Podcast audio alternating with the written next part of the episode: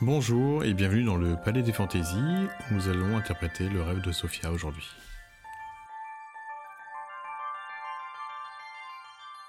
Alors ce qui est intéressant dans le rêve que je vais décrypter, euh, c'est qu'il y a des motifs dans ce rêve qui vont se répéter.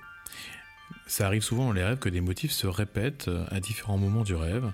Et ce qui est intéressant d'observer, c'est qu'en fait, ces motifs, ils se répètent pas comme ça. En fait, il y a une transformation à chaque fois de ces motifs, une évolution. Et donc, cette évolution euh, nous donne des informations en fait sur le rêveur. Ce qui est intéressant dans, dans ce rêve également, ce qu'on va pouvoir observer, c'est qu'il y a des éléments qui vont se transformer. À l'intérieur même de ces motifs, il y a des éléments qui vont prendre forme ou qui vont changer de forme.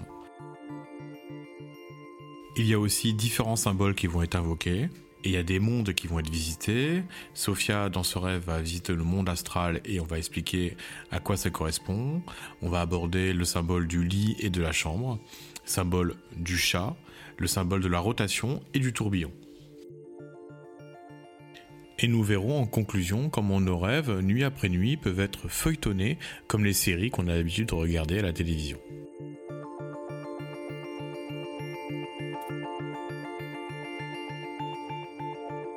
On va commencer par écouter Sophia qui nous raconte le début de son rêve. D'abord, je suis dans mon lit, dans l'astral. Je me rends compte que dans l'astral, dans mon lit, j'ai plein de formes que je touche de mes mains. notamment, j'ai euh, des chats qui viennent. Donc, j'ai un, chat assez gros qui, je pense, être Camille, qui vient à côté de moi. Tu vois, il vient dormir genre à côté de moi, à ma droite. Et en fait, je me rends compte que j'ai d'autres chats. C'est des petits chats. J'en ai un euh, sur ma main droite, un sur ma main gauche.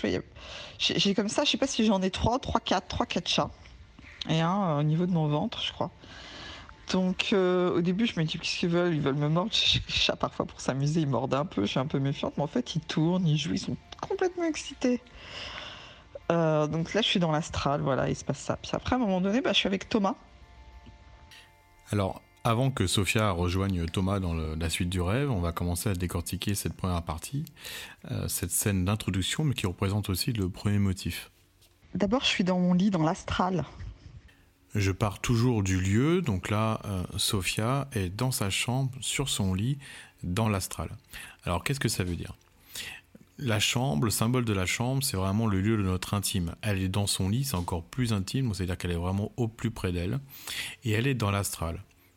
Alors, le monde de l'astral, euh, ça renvoie à des croyances personnelles, ça renvoie à des mondes ésotériques, et ça fait tout à fait partie de l'univers de Sophia. Alors pour définir l'astral, ben c'est on va dire un entre-deux-mondes, entre le monde qu'on va dire réel, celui de notre quotidien, et euh, les mondes plus, euh, des mondes plus spirituels, là où se trouverait l'âme et le divin quand on, quand on y croit. Donc Sophia est au plus près d'elle-même dans sa chambre et dans son lit, en connexion avec d'autres mondes. Et de quoi nous parle cette introduction et de quoi va nous parler le rêve? Eh bien de manifestation, de l'arrivée de choses nouvelles dans la vie de Sophia. Je me rends compte que dans l'astral, dans mon lit, j'ai plein de formes que je touche de mes mains. notamment, j'ai euh, des chats qui viennent. Alors, pourquoi j'emploie le mot manifestation? Parce que Sophia, dans son rêve, touche des objets qu'elle ne connaît pas, des objets inconnus, qui se trouvent justement entre deux mondes dans l'astral. Et ensuite, elle va avoir les chats. D'après moi, il y a une continuité, à savoir ces formes inconnues prennent la forme de chat, elles se manifestent, elles se découvrent, elles se révèlent. Que représentent les chats Eh bien, les chats, en fait, symboliquement, euh, c'est l'animal qui justement est entre deux mondes, qui est capable de connecter aux autres mondes. Et Sophia est une fille créative, et la créativité, c'est aussi, d'après moi, un lien entre deux mondes. Ces chats symbolisent donc pour Sophia des nouvelles formes de créativité dans sa vie.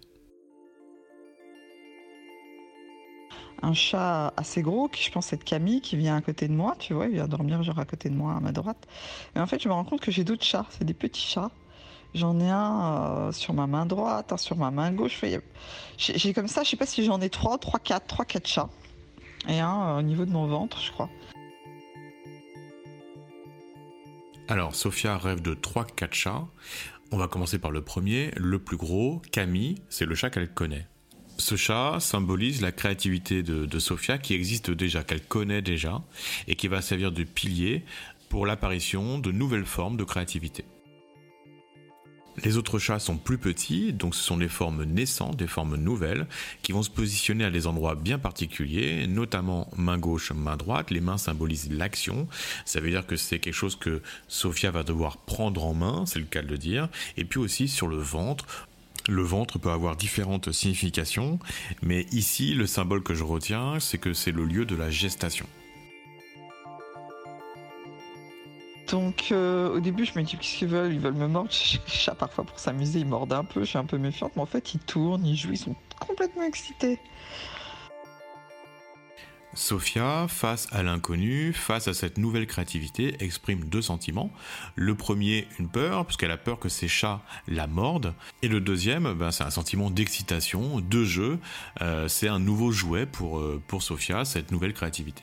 Ils tournent, ils jouent, ils sont complètement excités les chats jouent en tournant. C'est le symbole de plusieurs choses.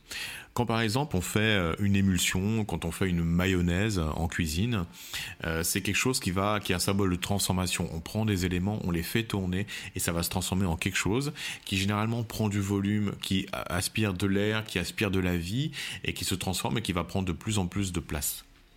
La rotation, c'est aussi le symbole de la perte de contrôle. Alors, on peut le prendre de manière négative, comme par exemple un typhon, un tourbillon, une tempête euh, très destructrice. On peut le prendre de côté positif, comme par exemple les derviches tourneurs qui rentrent en transe. Cette rotation, d'après moi, vient nous dire qu'il y a quelque chose d'inéluctable qui est en train de prendre vie et qui n'est pas vraiment sous le contrôle de Sophia.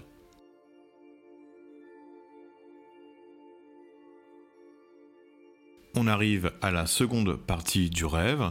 Donc euh, Sophia est avec euh, Thomas et elle arrive dans un nouveau lieu. Et euh, j'arrive, je viens d'arriver, je pense, sur l'île où vit Thomas. Il m'accompagne et, et super sweet, il me donne la main, Thomas. Donc je me suis dit, ça c'est marrant, il y a vraiment un accompagnement, donc je ne sais pas ce que c'est dans cette symbolique il me donne la main toute mignonnement, genre mais non, viens, je vais te montrer. Vraiment un peu, euh, c'est assez, euh, c'est bienveillant en fait. Et du coup, bah, on arrive dans l'île par cette espèce de première ville. Alors je lui dis bon, moi je suis un peu moins fan, c'est moins joli que, Ibiza sur l'espèce de première grande ville. Il y a plein de petites maisons et je dis putain, les gens ils vivent là parce que pour moi ça ressemble à des espèces de cabanons de plage. Il y a plein de trucs, en fait c'est des petites maisons. Il me dit ouais ouais, je, je les sens pas très solides dans leur construction. Euh, mais on avance, voilà, c'est une remarque comme ça. J'avance et tout, on avance et puis euh, après, euh, bah, Thomas disparaît. Alors, les premières questions à se poser dans cette seconde partie du rêve, c'est que représente Thomas et pourquoi est-il là?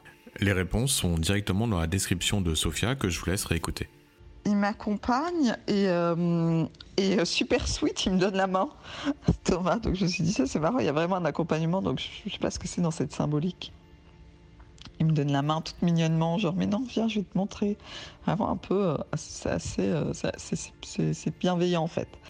Alors, que représente Thomas? Elle nous le dit, il est doux, elle le dit au début, puis à la fin, elle finit par dire que c'est bienveillant. Donc Thomas représente la douceur et la bienveillance. Pourquoi Thomas est-il là? Elle nous le dit en prononçant deux fois le mot accompagnement. Alors, pourquoi un accompagnement en douceur?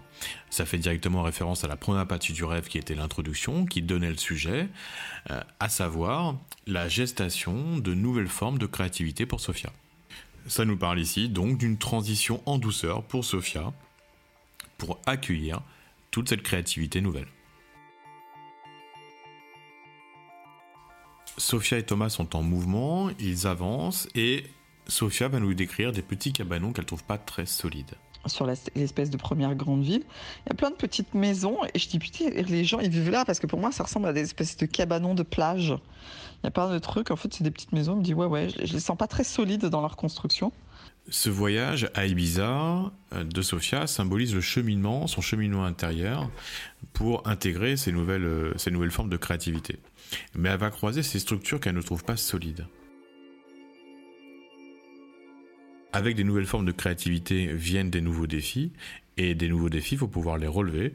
Elle observe des cabanons qui ne sont pas solides. Ça nous montre qu'elle a des changements structurels à faire à l'intérieur d'elle-même pour pouvoir relever ces nouveaux défis. Mais ces changements se font dans la bienveillance et la douceur.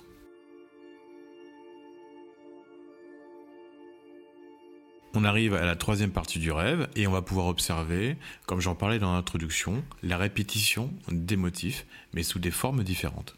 Et donc après, Thomas disparaît euh, et moi j'arrive dans un espèce de, maison appartement que je connais que j'ai déjà vu euh, dans mes rêves. Et donc, mais par contre c'est un cabinet et là il y a Philippe Burderley en fait c'est un thérapeute. C'est un thérapeute qui est là et je visite et je me dis moi je suis contente de ne pas y vivre, mais en fait il y, y, a un monde fou là-dedans. Et euh, c'est un peu sombre c'est un peu sombre, c'est pas très, c'est pas très lumineux.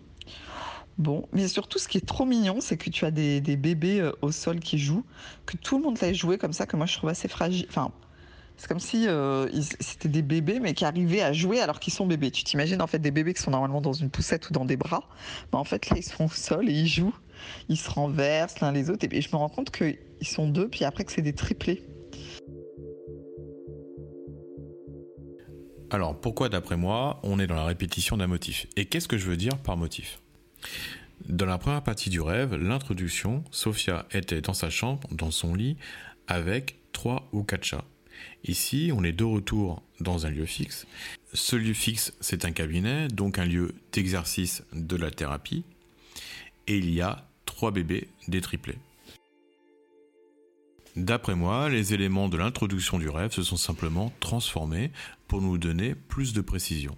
La chambre s'est transformée en cabinet et les trois ou quatre chats sont transformés en trois bébés.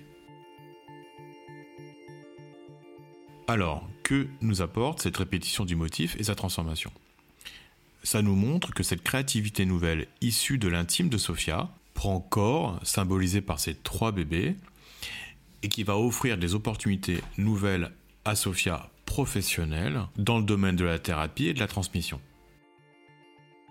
Dans la suite du rêve, Sophia continue à nous parler des bébés. Donc ils sont hyper mignons, hyper touchants. Et, euh, et moi, je, bah, je veux les, les, protéger, en fait, quelque part. Enfin, les protéger, en tout cas, les surveiller. Pas les protéger, mais les surveiller. Euh, en gros, les gens, bon, bon, ils n'ont pas l'air de n'ont pas l'air de, de, dire qu'il y a un danger quelconque. Donc voilà, les enfants circulent comme ça. Dans la première partie du rêve, Sophia avait peur que les chats la mordent. Là, avec les bébés, elle veut les surveiller. Ça symbolise une forme de méfiance.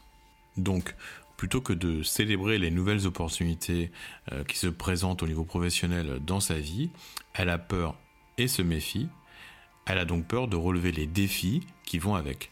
D'après moi, la peur d'être mordue et cette méfiance trouvent son explication dans la seconde partie du rêve quand elle se baladait avec Thomas et qu'elle avait observé des structures, des cabanons qui n'étaient pas, d'après elle, assez solides. Il va donc falloir que Sophia opère des changements structurels intérieurs pour pouvoir accueillir ces nouvelles opportunités professionnelles et laisser grandir ses bébés. Sophia va ensuite emprunter un couloir et le rêve va se terminer.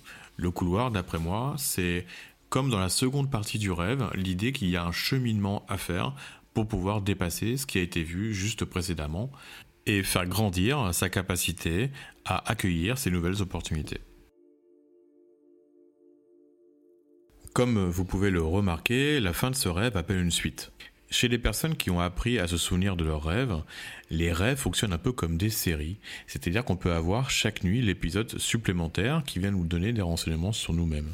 C'est le cas de Sophia qui se souvient de ses rêves quotidiennement et qui nous entraîne dans un récit ésotérique et symbolique dont les épisodes se suivent et que l'on peut mettre en parallèle de sa propre vie au quotidien.